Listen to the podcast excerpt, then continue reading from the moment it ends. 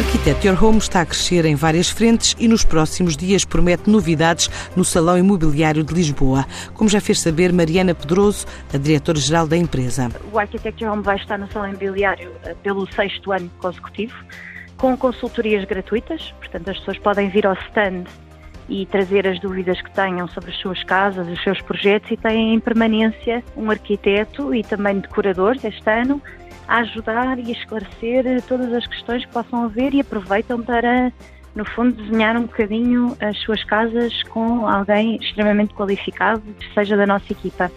E também vamos ter este ano, que é uma novidade, uma visualização com óculos 3D, portanto a pessoa mete os óculos e consegue andar pela casa e vê um projeto que ainda não está construído e pode inclusivamente escolher materiais, mudar as cores e, portanto, isso vai ser uma novidade. Com a retoma do mercado português, há novos projetos, desde os grandes centros urbanos ao interior do país e mais na área da reabilitação. Passámos a barreira dos 300 projetos uh, desenvolvidos e estamos perto já da, da meta dos 4 milhões de faturação, portanto, muita coisa no interior do país que é interessante ver nas cidades alentejanas, recuperações de casas antigas para programas diferenciados reabilitação também de palácios. Em Lisboa temos trabalhado vários edifícios muito emblemáticos.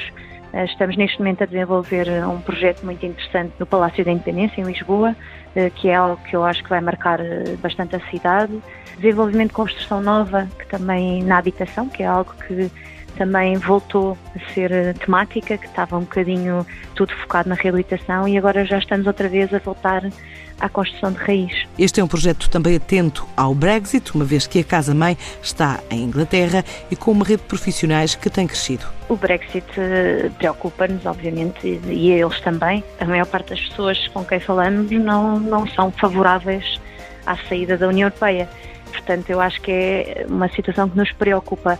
Contudo, continuamos a ter eh, trabalho, portanto, isso agora depende muito dos desenvolvimentos, não é?